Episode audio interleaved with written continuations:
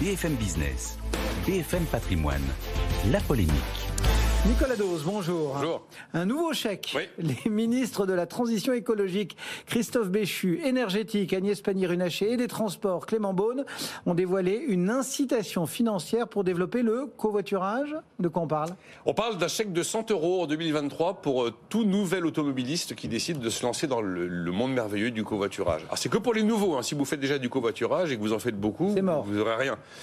Euh, et donc, si vous décidez d'y aller, à ce moment-là, vous avez un chèque qui sera versé directement par les plateformes de covoiturage comme Blablacar ou alors euh, Caros ou alors Klaxit. Euh, on vous donne 25 euros au premier trajet. Et pour les 75 euros restants, il faut avoir fait 10 trajets, au moins 10 trajets, en l'espace de 3 mois. Et à ce moment-là, vous avez un chèque, mais uniquement si vous êtes primo covoitureur. Voilà. Ce plan contient 14 mesures. Qu'est-ce qu'il faut retenir? Bah déjà, le montant global, 150 millions d'euros, enfin, vous allez me dire, c'est une paille maintenant qu'on parle systématiquement en dizaines de milliards. Vous savez, le Macron, comme dit Jean-Marc Daniel, c'est l'unité de mesure de la dépense publique, c'était la somme débloquée après les Gilets jaunes, 17 milliards.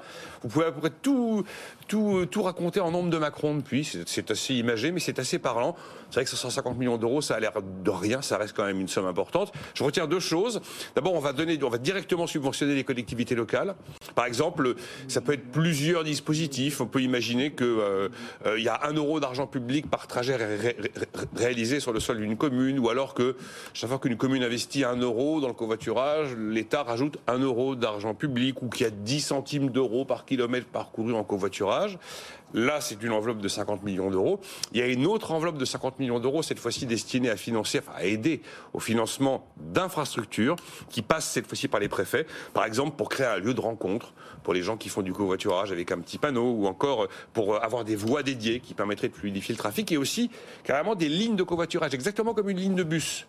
C'est d'ailleurs pour ça que les trois ministres étaient à Reims, parce que Reims, hier, inaugurait une ligne de covoiturage. Là, vous avez une gare de départ qui est toujours la même, une gare d'arrivée qui est toujours la même, avec des arrêts qui sont toujours les mêmes. Voilà, c'est comme une ligne de bus.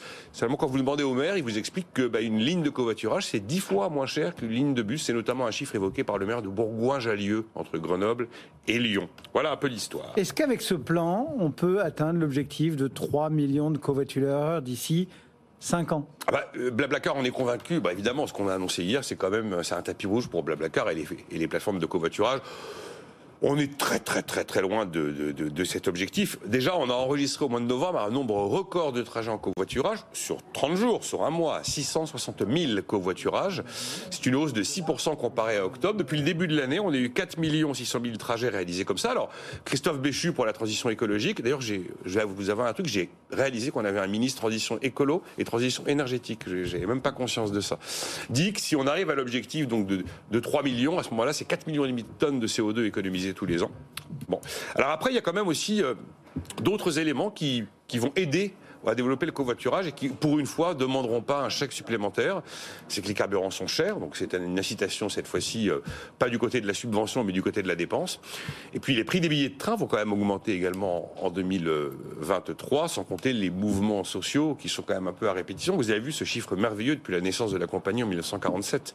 30 millions de jours de travail perdus en, en- débrayage et grèves diverses depuis la naissance de la SNCF. Bon, après, il faut pas non plus, euh, faut pas non plus s'emballer. Oui, le covoiturage monte en puissance, mais ça ne représente aujourd'hui que 3% des trajets quotidiens en France.